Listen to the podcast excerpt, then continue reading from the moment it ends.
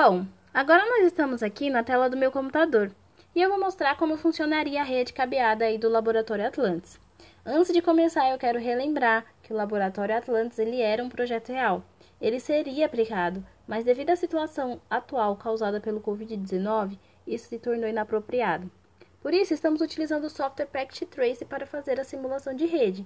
E como o Packet Trace ele é da Cisco, ele só nos disponibiliza equipamentos Cisco.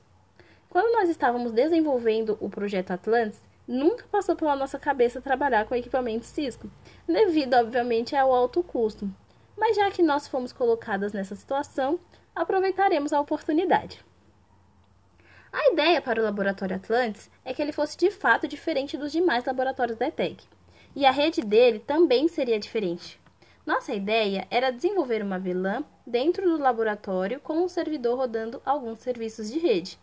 Claro que a nossa VLAN ela foi, foi adaptada para caber dentro da proposta do, do, do aplicativo, do Packet Trace. Eu vou explicar como está funcionando agora para vocês.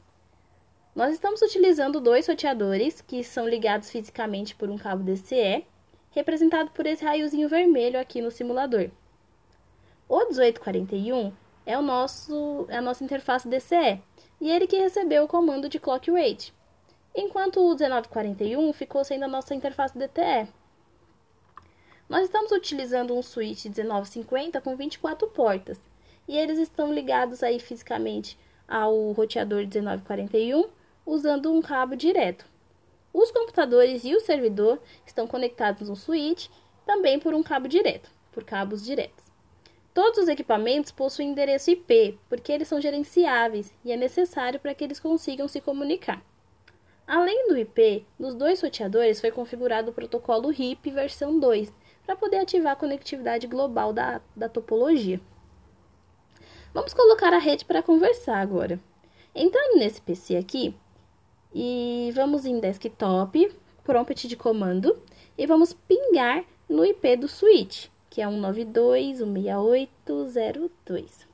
O termo pingar é usado para dizer quando dois dispositivos estão ligados e conseguem conversar entre eles. Veja que pingou, logo eles estão conversando. Agora vamos pingar com o IP do roteador 1941, que é 192.168.01. Agora, um ping para serial do roteador 1941, que é o 192.168.11. E o último ping agora para serial do, do roteador 1841, 192.168.12. Vamos ver se navega agora. A gente vai dar o comando de telnet 192.168.02. Ele pede uma senha que foi configurada no roteador. Nós colocamos Atlantis arroba 123. E olhem a mágica. Nós entramos no switch pelo prompt de comando do PC. Parece mágica, mas é só TI. Bom, é isso que eu queria mostrar para vocês e agora nós prosseguiremos com o trabalho.